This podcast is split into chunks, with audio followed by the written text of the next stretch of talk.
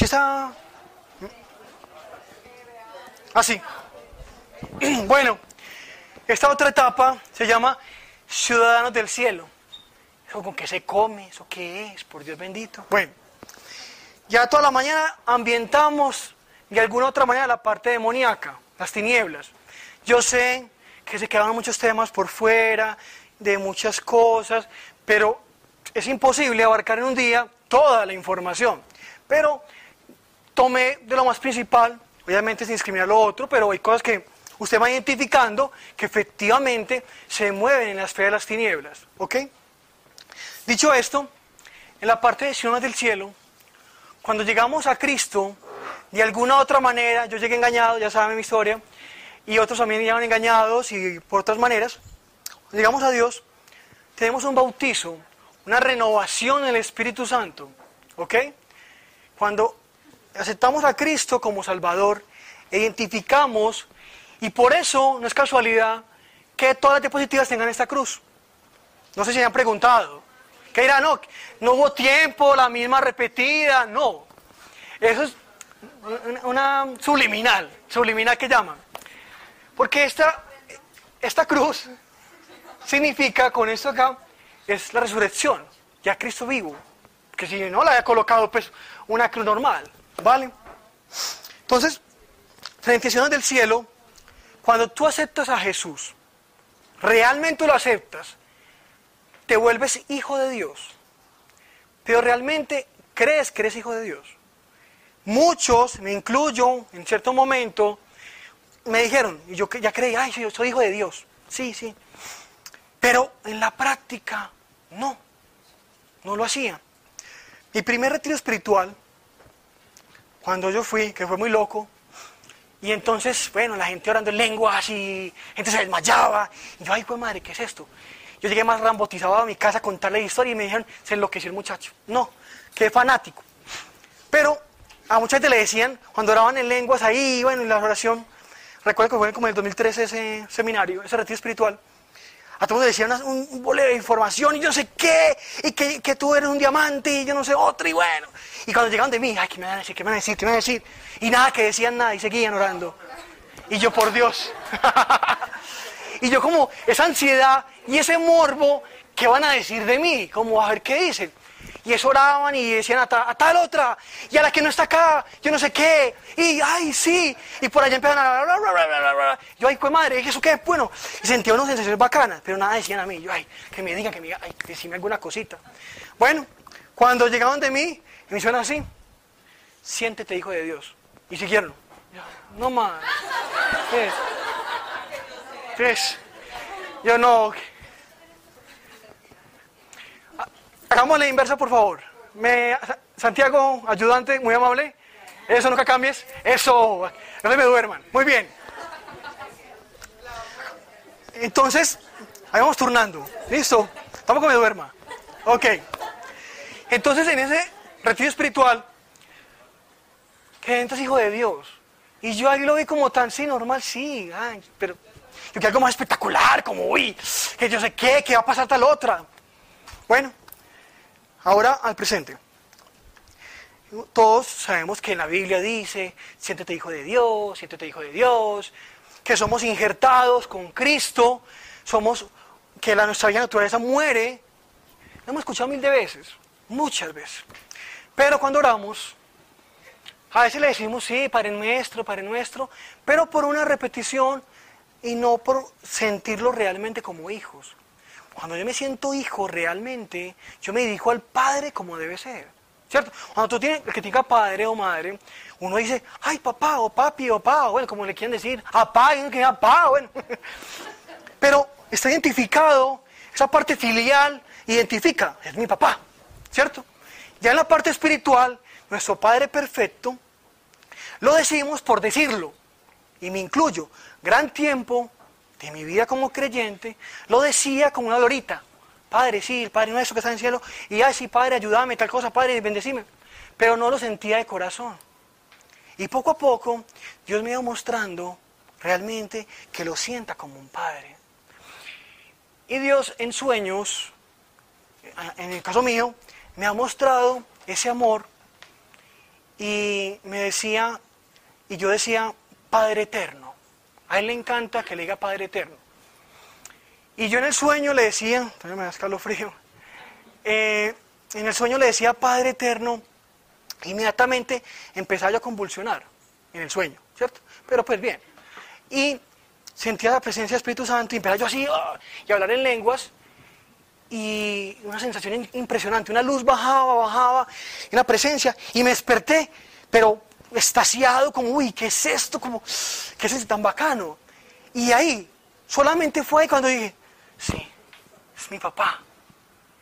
Y un día, y eso fue este año apenas, apenas este año, imagínense, yo llegué al grupo en 2012. Yo soy pues creyente, normal, simpatizante, pero realmente mi conversión real Sí, sí, esas vainas, ¿cierto? Esas cosas raras. Empezó en 2012. El, gran engaño conmigo, ¿cierto? La estrategia de, Dios. Pero pese a ello yo decía, Padre, Padre, pero apenas este año me identifiqué como hijo de Dios realmente. Y yo una vez le oré, una oración sencilla, y le dije, así es diferente, porque Padre, no. Le dije, papá de corazón. Yo me puse a llorar, literal. O sea, yo sentí una presencia y un amor que no, puedo describir, pero me sentí realmente un hijo. Y al sentirme un hijo realmente, sentí que Él me respaldaba en todo, en todo. Y me, y encontré en muchas cosas que me había equivocado permanentemente. A un creyente me daba cuenta que lo hacía por fórmula ya, como que una repetición no más, pero no lo hacía conscientemente ni de corazón. Y cuando ya me sentí como un hijo de Dios, empecé a ver cosas de otro punto de vista. Y, veía, y Él me mostraba la necesidad de tantos creyentes que no nos, sentimos, no nos sentimos como hijos de Dios. No nos sentimos, o sea, hay que ser realistas. Lo decimos por decirlo, pero realmente Él está dispuesto, Él es ansioso, como que esa, esa comunión. Sí, uno a veces, todos creemos en la Trinidad, Padre, Hijo y Espíritu Santo. Y yo a cada uno lo invito en cada situación. Pero a Él también le encanta que tengamos la comunión con el Padre. Y ya desde eso yo disfruto y, a veces le digo, papá, tal cosa. Y siempre siento una sensación como de compañía, de cercanía. Es algo inexplicable, pero yo quiero que hoy se queden y analicen si ustedes realmente se han sentido hijos de Dios o no. Y es lo más importante, porque la clave de todo no es de información, sí, es para conocer las tinieblas, pero realmente lo, importante es que ustedes sepan hijos de Dios, y al ser hijos de Dios, tienen autoridad, no por ustedes, por Dios, de sacar cualquier espíritu inmundo. Las vidas de ustedes, familiares o de lo que sea. Es por esa conexión. Entonces, porque como yo sé que la parte de almuerzo y es un poquito pesado, no sé qué que se me duerman, vamos a hacer un pequeño ejercicio. Pero antes de ese ejercicio, ¿cómo? No se me duerma. En el nombre de Jesús. bueno, yo sé, algunos de pronto han sentido cosas en el transcurso de la mañana, dolores de cabeza, malestares, chuzos, ganas de vomitar. Eso es normal, para que sepa. Y hambre, bueno. Son manifestaciones espirituales de liberación y muchas cosas, pero bueno. Ahora Ya teníamos las gafas espirituales hoy por la mañana, viendo otro punto de vista del mundo espiritual. ¿Listo? Sigan con las gafas puestas. Pero ahora yo los invito a que se sienten identificados como ciudadanos de Dios, como hijos de Dios. ¿Vale? Cada uno va a ser esa, especie como de, de imaginación, que cada uno tenga un pasaporte real y que identifique. Y nosotros le, tenemos un detallito. Entonces acá vamos a darles como una simbología, el pasaporte espiritual de hijos de Dios. Por favor, me ayuda así. Déjame uno. Ya les voy a explicar el ejercicio, por favor. no tiene chip, no tiene chip. Tiene chip espiritual.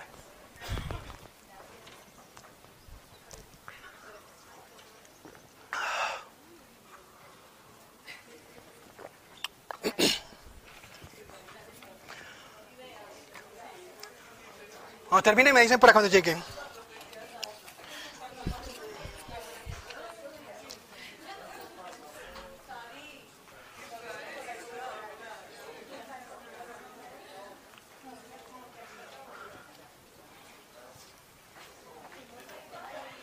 ¿Ya todos tienen? ¿Quién falta por el pasaporte? Ah, ya faltan. Ah, ya van llegando, ya van llegando. Aguanta, aguanta, chiquilla, ya va. ¿Quién falta? ¿Ya, ya tienen todo allá? Listo. Gracias a ustedes, muy amable. Muy bien. Todos tienen el pasaporte. Bueno.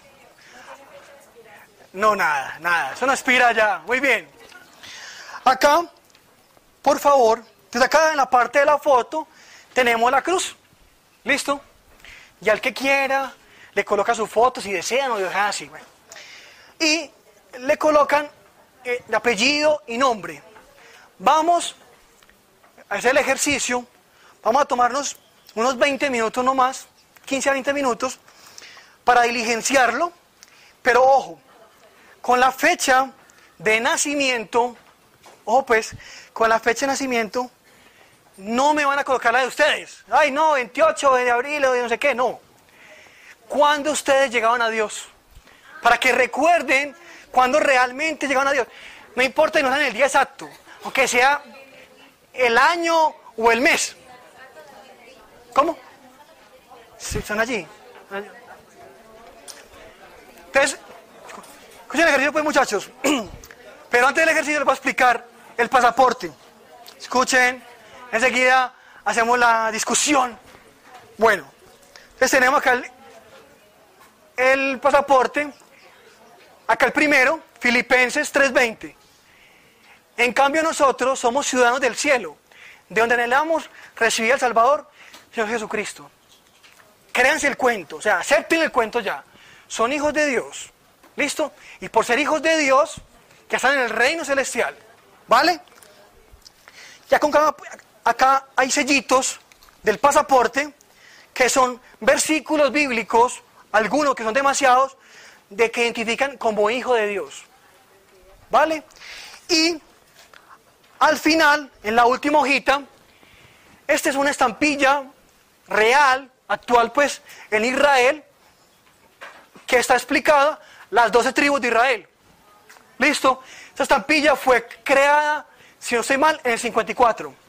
Lapiceros para que quieran ahí. Gracias, Paulín. Entonces, yo quiero que este pasaporte lo tengan, identifíquense como hijos de Dios. Entonces vamos a hacer de ya. Traten de recordar cuándo fue que llegaban a Dios, de qué manera, cómo llegaron, y van a colocar acá la fecha de nacimiento, el mes aunque sea y el año. Si tienen el día, muy tesos pues, pero... Listo. Entonces, desde ahora 15 minutos. Y que cada uno que quiere medite los versículos y ahora seguimos con la... Vale.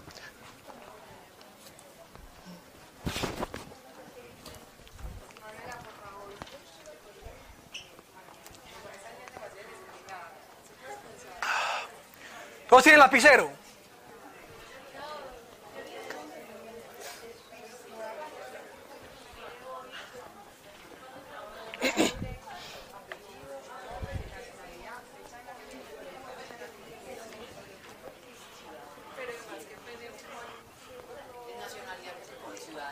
Claro.